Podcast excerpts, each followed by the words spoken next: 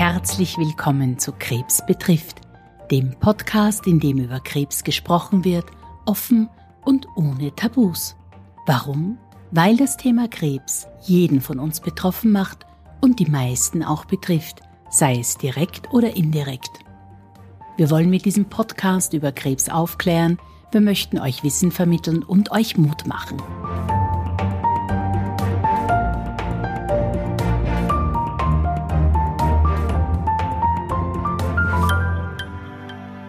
Eine Krebsdiagnose ist lebensverändert. Plötzlich ist nicht mehr die Arbeit oder der nächste Urlaub wichtig, sondern wie leicht oder wie schwer der Weg sein wird, den man zu gehen hat und ob man die Herausforderungen, die kommen werden, alle wird meistern können. Eine Krebserkrankung verändert einen selbst, aber auch andere. Zum Thema Krebs betrifft das neue Ich haben wir heute Martina Hackspiel, Brustkrebspatientin und die Gründerin der Plattform Influencer zu Gast. Liebe Martina, ganz herzlich willkommen zu Krebs betrifft. Ein fröhliches Hallo und vielen Dank für die Einladung. Martina, starten wir gleich. Erzählst du uns mal bitte, wer bist du und inwieweit betrifft dich Krebs? Ja, mein Name ist eben Martina. Ich bin 2010 am Brustkrebs erkrankt und habe im Zuge dieser Erfahrung dann von dem Thema nicht ganz ablassen können und habe in weiterer Folge dann mit dem Projekt Kurvenkratzer Influencer gestartet, das mich bis in den heutigen Tag sehr stark begleitet. Ich freue mich schon total, wenn wir dann ein bisschen später in unserem Gespräch mehr zu dieser tollen Plattform hören. Aber ich möchte einmal mit der Frage starten, Martina, wie lief das denn damals ab, als du von deiner Krebserkrankung erfahren hast, im Sinne, Hattest du vorher Symptome? Ist dir an dir selbst irgendetwas aufgefallen? Hattest du eine Vorahnung, dass etwas mit dir nicht stimmt? Ja, also ich hatte ganz klar spürbar einen Knoten in der rechten Brust. Bin auch damals zur Mammographie und zum Ultraschall gegangen, habe dann die Rückmeldung bekommen, ich soll doch bitte nicht hysterisch sein, mit 32 hat man keinen Brustkrebs und bin neun Monate später mit dem gleichen Knoten wieder äh, zur Untersuchung gegangen und dann war eigentlich schon ziemlich Feuer am Dach. Also es war dann schon, der Tumor war dann mit einem Durchmesser von zwei Zentimetern, hat sich relativ schnell geteilt. Also die Zellen haben sich relativ schnell geteilt und ich habe dann auch befallene Lymphknoten gehabt. Also es war dann einfach deutlich schlimmer. Warum erzähle ich das? Gar nicht, weil ich jetzt jammern will, sondern eigentlich, weil ich vielmehr die Botschaft rausschicken will, man darf sich nicht abwimmeln lassen, wenn man eine selber ein gutes Gefühl dafür hat, dass irgendwas nicht in Ordnung ist, dann darf man dem nachgehen, auch wenn einem von ärztlicher Seite gesagt wird, dass da nichts ist. Und wenn du dich an diese Zeit äh, zurückerinnerst, die, dieses Jahr, wo du quasi gewartet hast oder bis zu deinem nächsten Besuch, hast du das verdrängt oder war das die ganze Zeit mit dir in, in deinem Bewusstsein vorhanden, dass da etwas sein könnte? Man nicht unbedingt, weil der Arzt hat ja eh gesagt, dass alles in Ordnung ist. Jedoch hat sich dann einfach verändert und dann, also mit der Veränderung kommt dann einfach das Gefühl auf, na, also das kann nicht stimmen. Das ist, da ist irgendwas nicht in Ordnung. Und dann gibt's natürlich auch klare Anzeichen, an denen man erkennen kann, ähm, wo man einfach ein Gefühl dafür bekommt, okay, das ist jetzt einfach nicht normal und dann gibt es jeden Moment, wo man dann noch einmal geht. Aber, und das ist halt schon so, wenn man von ärztlicher Seite gesagt bekommt und doch selbstbewusst gesagt bekommt, jetzt alles ist in Ordnung und äh, bitte nicht hysterisch sein, dann muss man schon selber als Patientin dann auch ein gewisses Selbstbewusstsein aufbringen, um, um da noch einmal nachzuhaken. Und das ist eigentlich eher mein Aufruf, dass ich sage, bitte unbedingt nachhaken, wenn das Bauchgefühl sagt, das wäre richtig und gut so. Und als dann feststand, dass du an Brustkrebs erkrankt warst, wie ist es dann weitergegangen? Das ging dann sehr, sehr schnell. Also ich habe in Wahrheit innerhalb von, ich bin um 8 Uhr in der Früh in die Klinik gegangen und um 13 Uhr mit Therapieplan wieder raus. Also in der Früh rein zur Untersuchung, dann mit Diagnose und Therapieplan wieder raus. Ja, und dann ist das eine Phase von sehr, sehr vielen also sehr hochfrequentig, sehr viele Entscheidungen, die da zu treffen sind. In Wahrheit erreicht dir genau eine Information, nämlich du hast Krebs. Und diese ganze andere Information, diese Fülle an Informationen, die du da verarbeiten solltest, weil du musst ja diese Informationen auch verstehen, um deine Entscheidungen treffen zu können, die erreichen die dann wirklich nur noch häppchenweise. Da tut's ganz gut. Oder in meinem Fall war ich da ganz dankbar, dass ich jemanden an der Seite hatte, der mir einfach geholfen hat, die Inhalte gemeinsam zusammenzufassen, äh, Rückschlüsse zu ziehen, was wir da jetzt gehört haben, äh, auch durchaus sich äh, gemeinsam daran zu erinnern, was wurde denn überhaupt gesprochen, was wurde überhaupt an Information weitergegeben, weil man ist da in einer traumatisierenden Situation und hat in Wahrheit keinerlei Chance zu funktionieren. Deswegen ist es da ganz wichtig, irgendwie jemanden dabei zu haben. Und ich habe, also ich habe das einfach intuitiv, ich hatte das Glück, dass mir jemand zur Seite stand. Und im Nachhinein weiß ich, es war extrem wichtig. Passieren tut Folgendes. In Wahrheit, es sagte jemand, du hast Krebs und der Rest der Information, der erreicht dir nur noch in kleinen Stücken und es ist so, als würde die ganze Information so circa zehn Zentimeter vor deinem Gesicht abstoppen und dann kommen nur noch Fragmente durch, so ungefähr. Und du hast gesagt, du warst im Krankenhaus und bist dann relativ rasch, also gleich am Nachmittag mit einem Therapieplan nach Hause gegangen. Heißt das, du wurdest zuerst therapiert und dann erst operiert oder habe ich da etwas missverstanden? Na, der Therapieplan, der sieht dann einfach vor, zum Beispiel ist da oben gestanden, zuerst Operation, dann sechs Chemozyklen, dann so und so viele Bestrahlungen, dann in den künstlichen Wechsel geschickt und dann Antihormontherapie. Ich wusste auf jeden Fall dort zu Mittag schon, dass ich mit Chemo konfrontiert bin und mit einer Operation konfrontiert bin und mit großer Wahrscheinlichkeit mit einer Bestrahlung konfrontiert bin. Und ähm, ja, dann schicken es dir halt mit gewissen Entscheidungen, die du treffen musst. Also in, bei einer jungen Frau, das war ich damals mit 32, finde ich. Wie sieht der Kinderwunsch aus? Wie gehst du damit um? Lässt du nur schnell was einfrieren? Oder sagst du, riskierst, dass ich unfruchtbar bin danach? Oder habe eigentlich keinen Kinderwunsch? Also das sind einfach so Dinge, die man dann noch nebenbei schnell mitentscheiden muss. Genauso wie will ich mir einen Portakat einsetzen lassen, ja oder nein. Empfehlen tun sie es einem, aber es steht einem natürlich frei. Erklärst du uns vielleicht kurz, was ein Portakat ist? Ein Portakat ist eine Art Metallzylinder, den nähen sie auf dem Brustmuskel auf und von diesem Metallzylinder geht ein Schlauch weg, quasi in die Herzarterie. Das hat eine Membran drinnen, die kann man anstechen und über diesen Portakat kann man Blut abnehmen oder Medikamente zuführen. Es ist also quasi wie ein permanenter Zugang, damit jemand, der Zugang, halt ja. öfter Blut entnommen bekommt beziehungsweise Medikamente verabreicht bekommt, nicht dauernd gestochen werden muss und äh, halt ja, na gestochen wirst du ja, also weil es geht ja die Haut drüber. Ja. Aber äh, es ist halt das Thema, dass wenn die Venen brüchig werden, äh, verhindert halt der Portakat, dass da zum Beispiel Medikamente außerhalb der Venen ins Gewebe kommen. Zum Beispiel sollte da was passieren. Also es ist einfach eine Schutzmaßnahme. Sie sind auch damals ein bisschen davon ausgegangen, dass vielleicht schnell was wiederkommen könnte.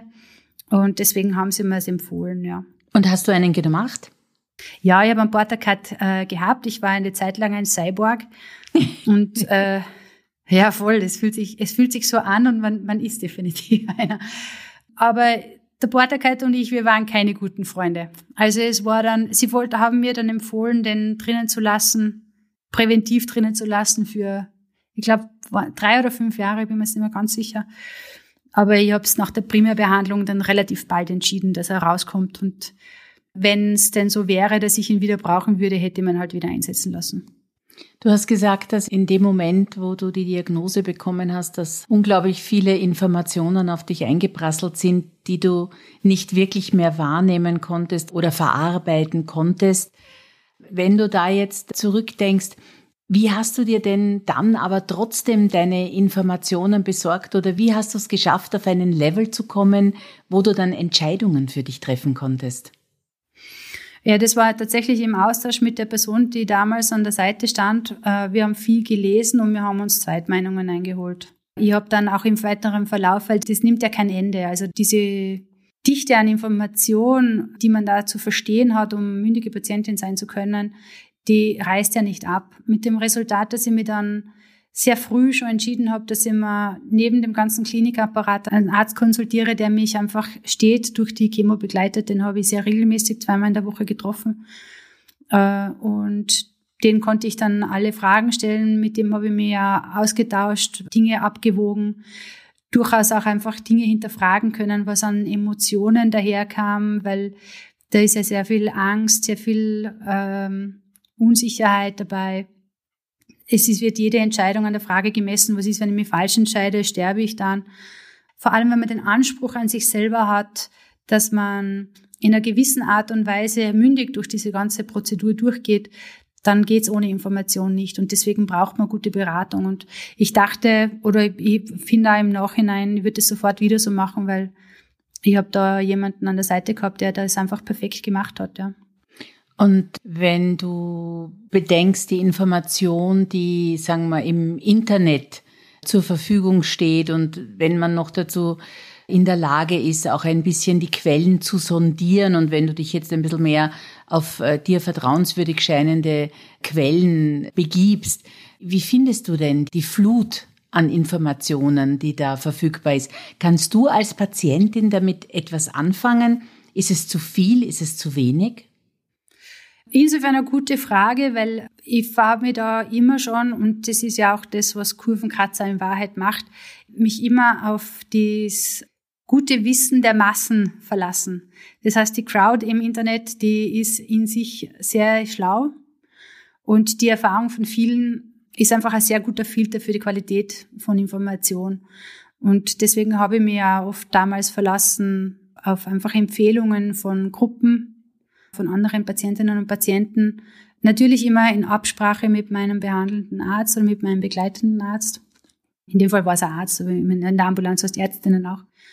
Und ähm, so in Summe habe ich mich dann ganz gut beraten gefühlt oder ganz, wie soll ich sagen, zumindest so wissend, dass ich das Gefühl hatte, dass ich genug Wissen habe, um, um Entscheidungen treffen zu können, um mich halbwegs sicher zu fühlen.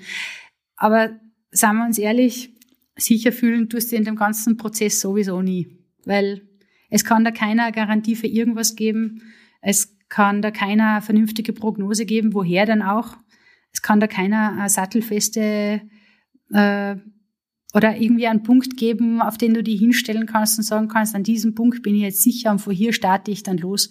Das gibt's einfach in dem ganzen, in dem ganzen Weg nicht. Und da musst du halt irgendwo, ja, deinen Platz finden, wo du hingehörst und sagst, okay, das ist die, die Art der Sicherheit, die mir reicht. Äh, vielleicht können wir bei dem Punkt noch ein bisschen bleiben.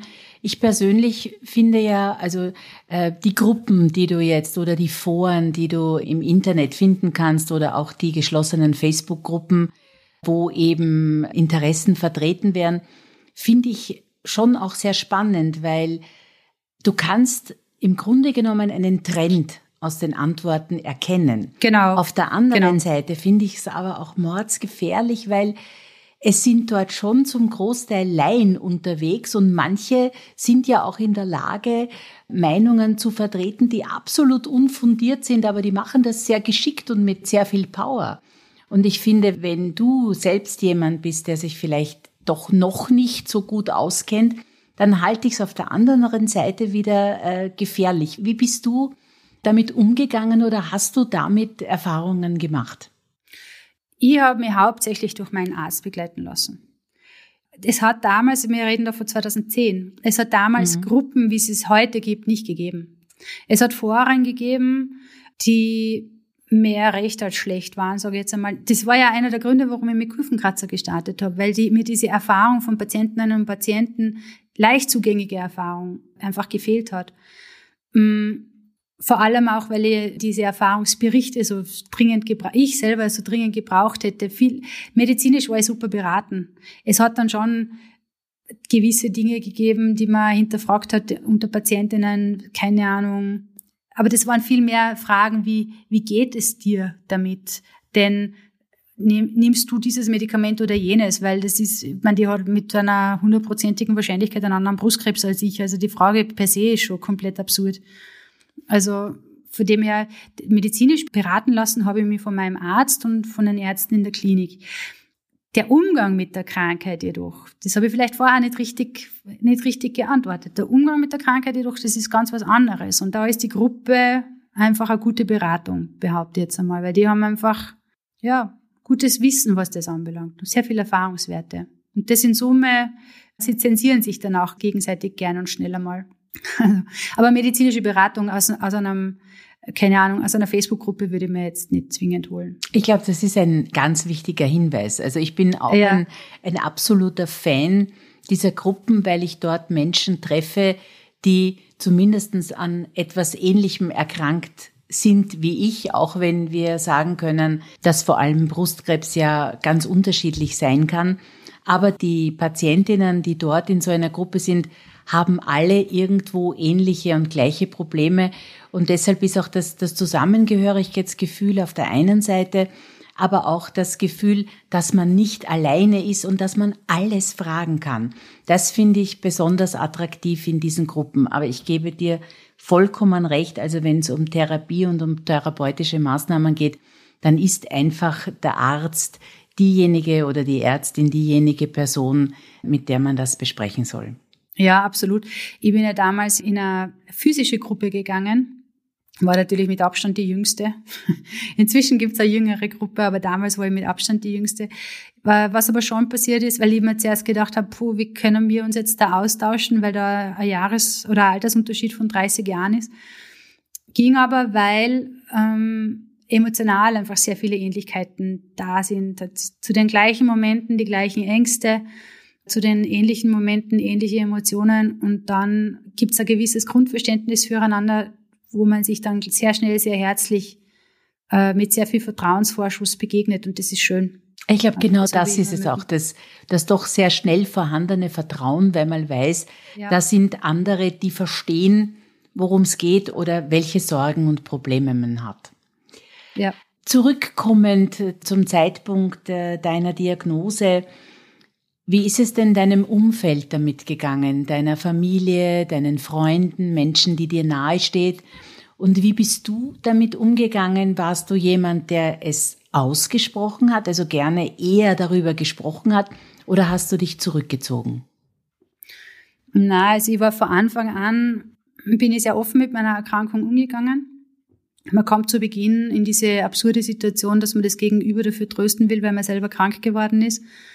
Das ist eine sehr anstrengende Zeit, also bis man allen nochmal gesagt hat, äh, was los ist und wie die Diagnose lautet und was dann jetzt in weiterer Folge weiter passiert. Würde ich heute anders machen im Übrigen. Würde heute alle in einen Platz holen und ihnen gleichzeitig sagen, was passiert ist.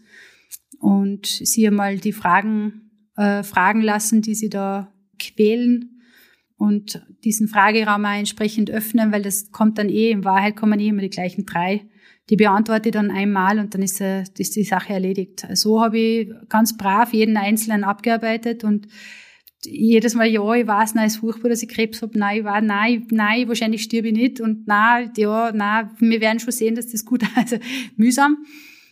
Was praktisch ist, in meiner Familie läuft ein sehr schwarzer Humor, der hat uns über so ziemlich alles ganz schnell drüber gerettet. Mein Papa war ein bisschen eine Zeit lang wie ein griechisches Klageweib.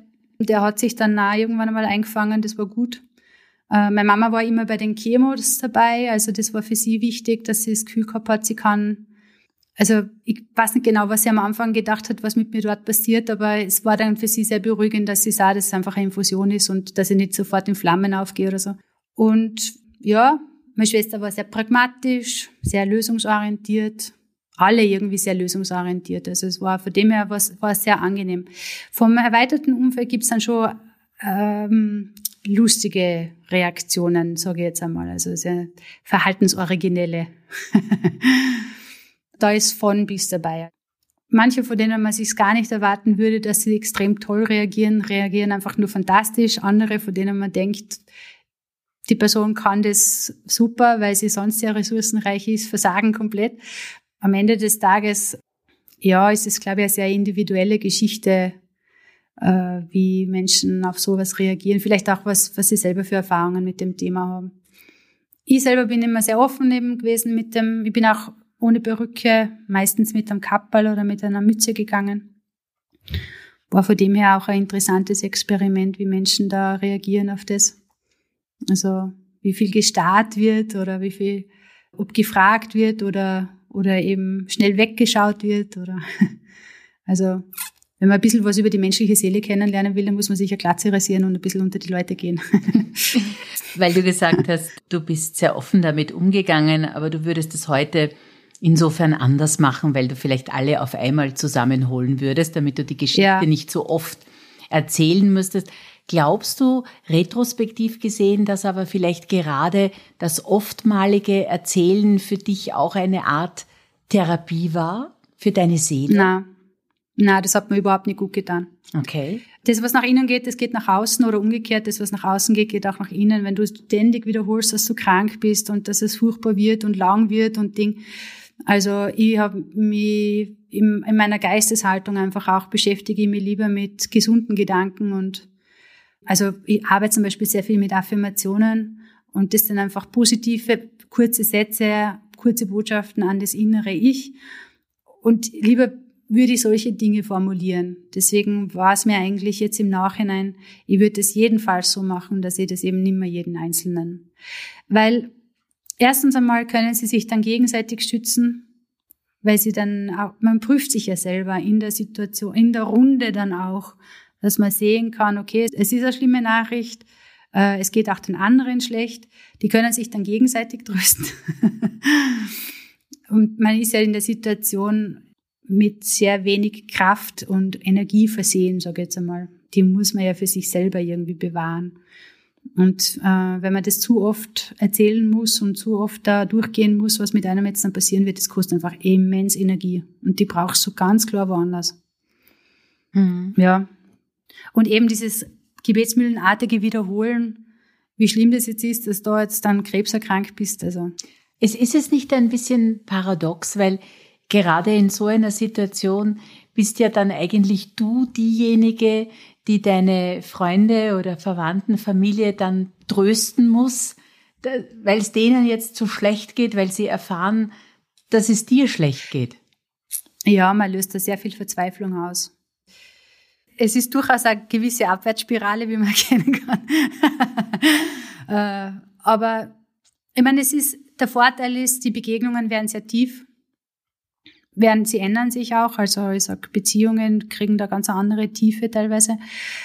Aber man muss sich das halt auch vorstellen, wenn man jetzt zum Beispiel der eigenen Mama sagt, okay, hör zu, Mama, dein Kind ist jetzt todkrank. Ich meine, welche Mama ist da nicht verzweifelt? Außer du bist irgendwie, ja, keine Ahnung, Soziopathenmama, aber ansonsten bist du einfach verzweifelt. Und ähm, in dem Fall, meine Mama war verzweifelt. Und natürlich will es dann irgendwie was Tröstendes und, und äh, Motivierendes und komm, das schaffen wir schon. Und natürlich hat auch sie ähnliche Gedanken geäußert und dann tut man sich gegenseitig wieder ein bisschen aufpäppeln. Aber schön ist es nicht. Du hast vorhin gesagt, dass du auch die Erfahrung gemacht hast, dass äh, Menschen ganz unterschiedlich reagiert haben und manchmal ganz anders, als du es von ihnen eigentlich erwartet hättest. Da jetzt die Frage an dich. Ich glaube, dass es manchmal sehr schwierig ist für Freunde, Bekannte, Familienmitglieder, weil sie mit der Situation vollkommen überfordert sind und sich nicht fragen trauen, wie es dir eigentlich damit geht. Und diese Angst vor der Frage äh, zwingt sie eigentlich dazu, dass sie sich zurückzieht. Weil man doch so oft hört, in schwierigen Lebenssituationen habe ich eigentlich meine besten Freunde oder die mir nahestehendsten, die waren plötzlich nicht mehr da. Und ich glaube, dass ja. Betroffenheit manchmal einfach auslöst, dass ich lieber nicht frage, weil ich glaube, ich könnte den anderen zu sehr belasten oder auch verletzen. Hast du in diese Richtung Erfahrungen gemacht? Also ich weiß nicht zuletzt aus unserer Community, dass die Frage, wie geht es dir, die Leute oft einmal nervt. Sie nervt dann, wenn sie unehrlich gefragt wird, wenn du verstehst, was ich meine. Also wenn einfach kein echtes Interesse dahinter ist, weil man muss mit der Antwort rechnen. Und die Antwort ist bei einer Krebserkrankung, Chemotherapie und was alles dann noch folgt, mit sehr großer Wahrscheinlichkeit nicht die von meinem schönsten Urlaubserlebnis. Also das ist einfach so. Also ich bin der Meinung, dass man jedenfalls fragen darf und ich glaube, umso ehrlicher und unerschrockener und mutiger man an das Thema herangeht, das Gegenüber kann ja immer sagen, hör zu, ich will das nicht.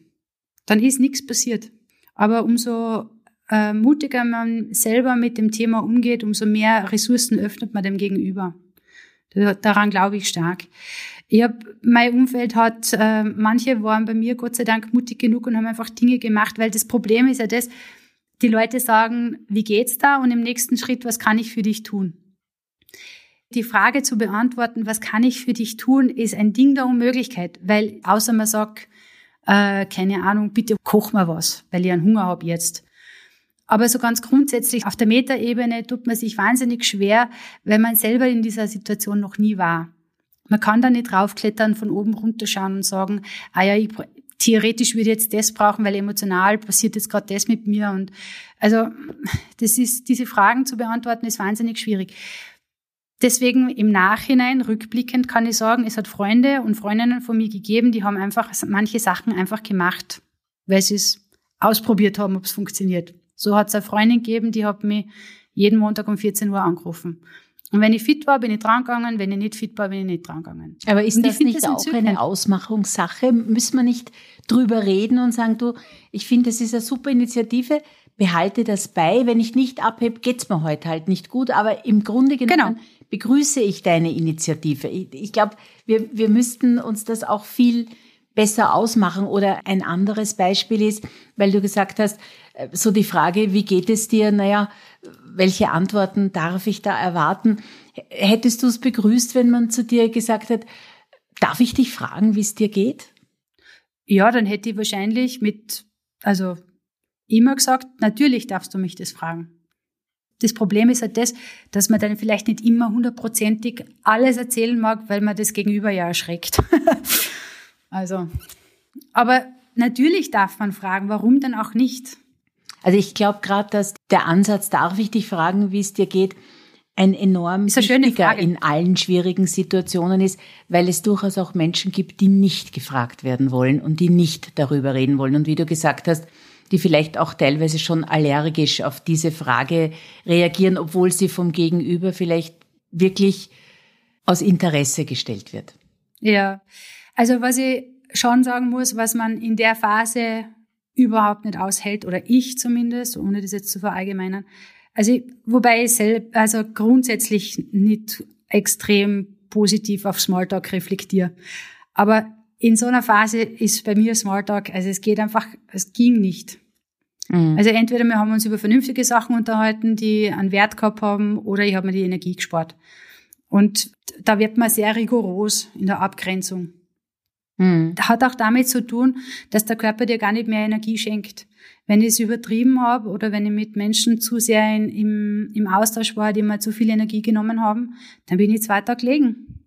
Und ähm, da siebt man dann ganz schnell aus, mit wem man eigentlich energetisch kann und mit wem man energetisch nicht kann.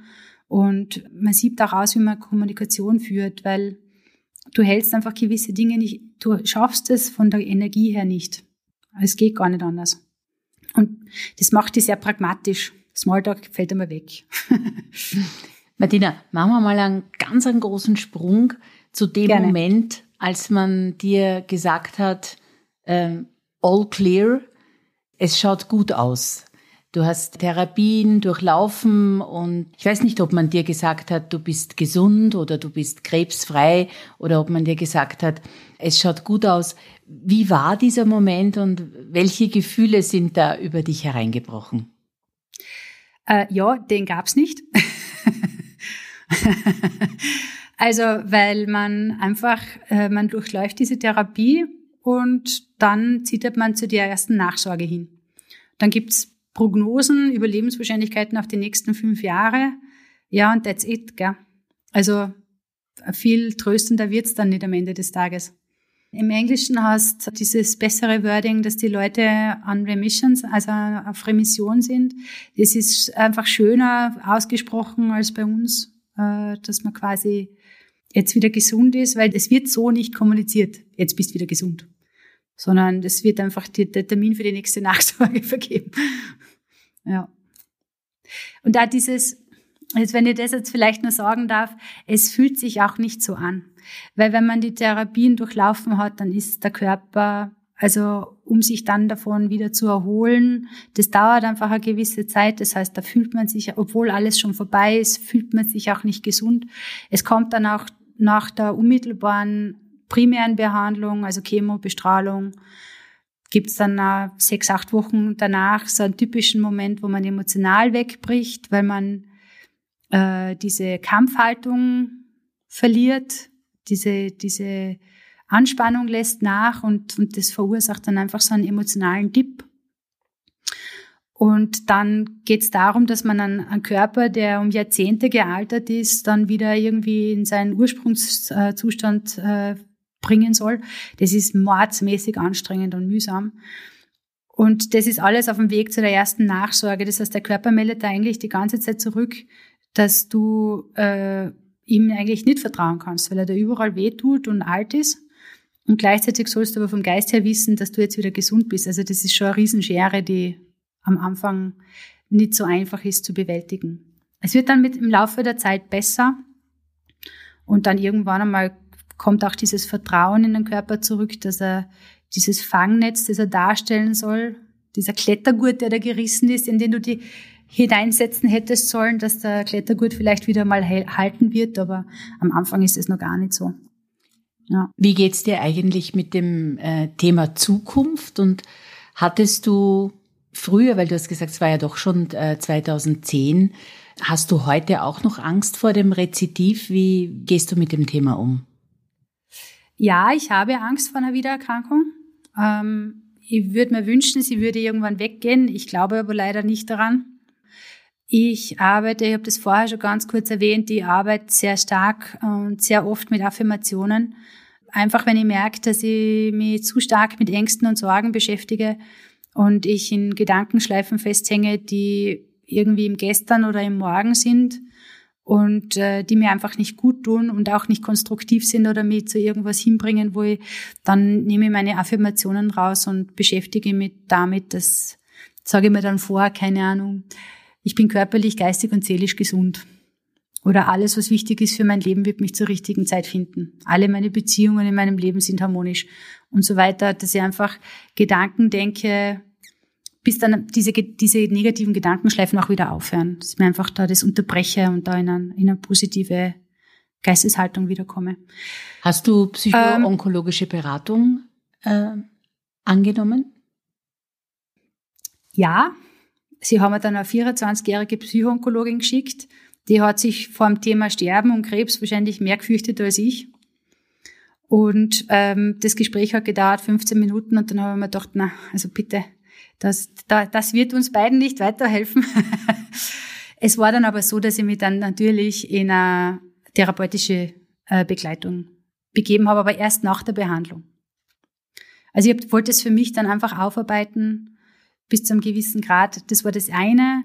Und das andere ist, ich habe die Ausbildung zum systemischen Coach dann für mich gemacht, um mich selber in einen Prozess zu bringen. Ich hatte nie das Gefühl, dass ich damit also selber äh, dann als Coach arbeiten werde, aber ich wollte einfach mich selber in einen Prozess bringen, um meine Grenzen ein bisschen austesten. Und das hat mir gut getan. Also es war jetzt ein ja. super Stichwort für mich, weil äh, die nächste Frage, die ich habe, ist, äh, A, glaubst du, dass äh, die Diagnose dich verändert hat und gibt's eine alte Martina und auch eine neue Martina?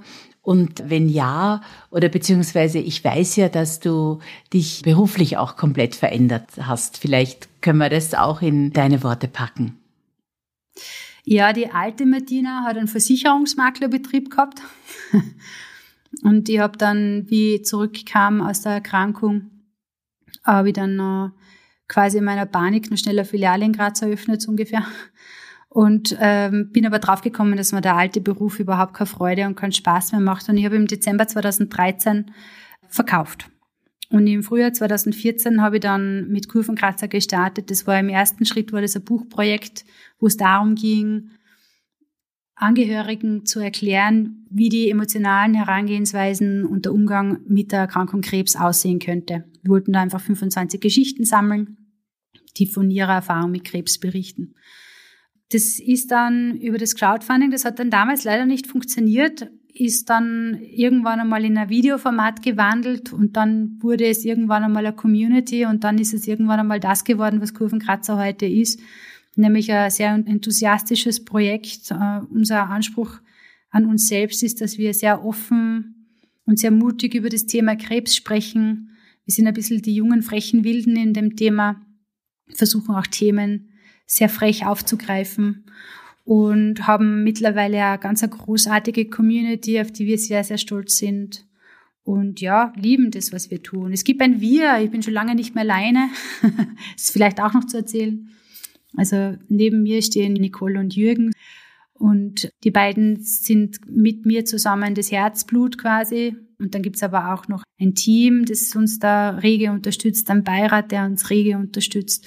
Also es ist schon richtig toll, was aus dem Ganzen werden konnte. Für mich selber gibt's auch ein paar Dinge, die ich verändert habe. Ich habe äh, nicht mehr so das Bedürfnis, also ich brauche nicht mehr so viele Dinge um mich herum wie früher. Ich hab, äh, brauche auch kein, also das Daheim ist viel mehr in mir als an einem Platz gebunden. Ich bin, auf das bin ich sehr stolz. Ich kann heute sehr gut im Hier und Jetzt sein. Und das war eine ganz schwierige Übung für mich. Das konnte ich früher ganz schlecht. Das kann ich heute inzwischen sehr gut. Mm, beziehungsweise, wenn ich merke, dass ich es nicht kann, dann weiß ich, wie ich mir helfen kann. Äh, ich habe weniger Angst und weniger Sorgen in meinem Leben, weil in der Sekunde, wo ich mir merke, dass ich mir Sorgen mache, merke ich, dass ich nicht im Hier und Jetzt bin, weil die Sorgen beschäftigen sich meistens mit dem Morgen oder mit dem Gestern. Ja, und so weiter und so fort. Es gibt schon einige Dinge, die man versucht anzupassen. Ein Anliegen deiner Plattform ist es ja, dass über Krebs gesprochen wird dass man das enttabuisiert und dass man eben sich auch traut zu sagen, dass man Krebs hat. Wir wissen aber, es gibt auch Diskussionen, die das nicht so sehr unterstützen oder nicht so sehen. Jeder sollte im Grunde genommen ja selbst entscheiden, was ja auch jeder darf, ob er darüber sprechen möchte oder nicht. Mich ja, würde natürlich. aber total dein Ansatz interessieren, warum dir das so wichtig ist wir nehmen mal an, 100 Menschen haben wir, 50 wollen über das Thema Krebs sprechen und 50 wollen nicht über das Thema Krebs sprechen. Dann ist es unser Ansinnen, die 50, die über das Thema Krebs sprechen wollen, ganz massiv in ihrer Arbeit zu unterstützen, damit einfach das Thema weit, weit nach draußen getragen wird, damit jene 50, die nicht über das Thema sprechen wollen, das einfach mitlesen, mithören und mitkonsumieren können. Und somit ist eigentlich alles beschrieben. Also wir gehen nicht davon aus, dass jeder über das Thema reden will, ist auch ganz logisch, es ist ein Tabu. Aber wir wollen das Tabu einfach aufbrechen und unser Ansinnen ist es, jene zu bestärken, die den Mut haben, darüber zu sprechen und den Mut haben, nach rauszugehen und zu sagen, ich bin ein Krebspatient, ich bin eine Krebspatientin, ähm, das sind meine Erfahrungen, äh, ich teile sie gerne mit euch. Und all jene begrüßen wir genauso wie jene, die nur still mitlesen und still mithören und einfach konsumieren, das, was da ist. Das hast du ja auch oft in den diversen Gruppen, wo äh, manchmal jemand dann hineinschreibt oder postet, ich bin eigentlich nur stille Mitleserin oder stiller Ganz Mitleser. Oft, ja. Aber jetzt, heute Aber. muss ich auch einmal was sagen. ja. Ich finde, ja. das ist genau, das unterstreicht genau das, was du sagst. Ja. Ich finde super, dass man da still mitlesen kann, anonym, aber dass man vielleicht doch einmal an einen Punkt kommt, wo man sagt, na, Jetzt muss ich dazu auch etwas sagen, weil jetzt, jetzt drückt's mir's richtig raus. Ja, Genau. Und es geht, es ist auch ein schönes Vorbild, denke ich, oder finde find es immer wieder schön, wenn Menschen ähm, relativ furchtfrei über das Thema reden können, weil man selber für sich das auch mitnehmen kann. Aha, so geht's auch noch. Das wäre auch eine Möglichkeit. Also es ist nicht nur mein Lösungsweg, weil was mir schon hundertprozentig klar ist, bei 100 Menschen gibt es 100 verschiedene Herangehensweisen und 100 verschiedene Ansätze, wie man mit seiner eigenen Krebserkrankung umgeht. Logisch. Und jede ist in sich wahrscheinlich irgendwo richtig. In dem eigenen System irgendwo richtig. Aber wir versuchen halt Lösungsansätze zu zeigen, wie es auch noch geht. Und in unserem Fall sind es halt jene, die laut darüber sprechen. Martina, ich habe noch eine Abschlussfrage an dich. Was würdest du unseren Zuhörerinnen und Zuhörern empfehlen, die vielleicht auch gerade mitten in einer Krebstherapie sind? Wie findet man sich aus deiner Erfahrung am besten zurecht und wie findet man am besten sein neues Ich? Hm. Seid geduldig und seid mutig. äh, geduldig muss man sein, weil der Weg zurück in das Normale das neue Normale. In Zeiten von Corona ist das neue Normale ja dann vielfach zitiert. Aber der Weg zurück in das neue Normale ist leider Gottes ein sehr langer und dauert leider Gottes viel länger, als das vor der Medizin vorgegeben wird. Das heißt, man braucht im ersten Moment sehr, sehr viel Geduld und im zweiten Moment sehr viel Mut, weil es löst jedenfalls, kann man nicht verhindern, sehr viel Veränderung aus. Veränderung ist was Gutes und man braucht einfach den Mut, um diese zuzulassen. Martina, vielen herzlichen Dank für dieses großartige Interview. Hat mir wirklich viel Freude gemacht und ich habe sehr Danke viel ebenso. gelernt. Und äh, vielleicht lass uns noch kurz zusammenfassen, was wir denn aus dieser Folge mitnehmen können, welche wichtigen Punkte wir gestreift haben. Ich habe einmal Talk About Cancer, das ist das Leitthema von deiner Plattform Kurvenkratzer Influencer. Und ob man darüber sprechen möchte oder muss, das muss wohl jeder selbst entscheiden. Aber wichtig ist, dass wenn man das Bedürfnis hat, darüber zu sprechen, dann sollte man das unbedingt tun. Ähm, genau. Es ist auch eine Frage der Akzeptanz, das neue Ich, das sich äh, wahrscheinlich bei jedem einstellen wird, zu akzeptieren und dass dieses genauso toll und liebenswert ist wie das Ich, das vor der Krebserkrankung schon da war, dass das Erlebte natürlich selbstverständlich Spuren hinterlässt und nicht nur bei einem selbst, sondern natürlich auch bei den Menschen, die einem umgeben. Und was auch noch wichtig ist, Hilfe in Anspruch nehmen. Und ich fand es ganz, ganz toll, wie du uns erzählt hast, dass du es heute einfach anders machen würdest, weil der Weg, den du gewählt hast, es mit jedem quasi fast einzeln zu besprechen, für dich so unglaublich anstrengend war, dass du heute alle zusammenholen würdest, damit du die Geschichte einmal erzählen kannst und dass vielleicht auch äh, dein engster Kreis sich gegenseitig in dieser Situation unterstützen kann und nicht du auch alle unterstützen musst. Habe ich das in etwa in deinem Sinn zusammengefasst? Super zusammengefasst. Super. Du, dann sage ich ganz, ganz herzlichen Dank. War mir ein großes Vergnügen. Schönen Tag. Ich bedanke mich ebenso. Vielen Dank. Baba. Vielen Dank fürs Zuhören. Wir hoffen, die heutige Folge war für euch interessant und regt an, mehr über das Thema Krebs zu sprechen. Vergesst bitte nicht, dass ihr uns per E-Mail kontaktieren könnt. Die Adresse lautet krebsbetrifft@merkgroup.com. Wir würden uns freuen, wenn ihr unseren Podcast abonniert und sind gespannt auf eure Bewertungen auf iTunes und Co. Bis zum nächsten Mal. Euer Krebs betrifft Team.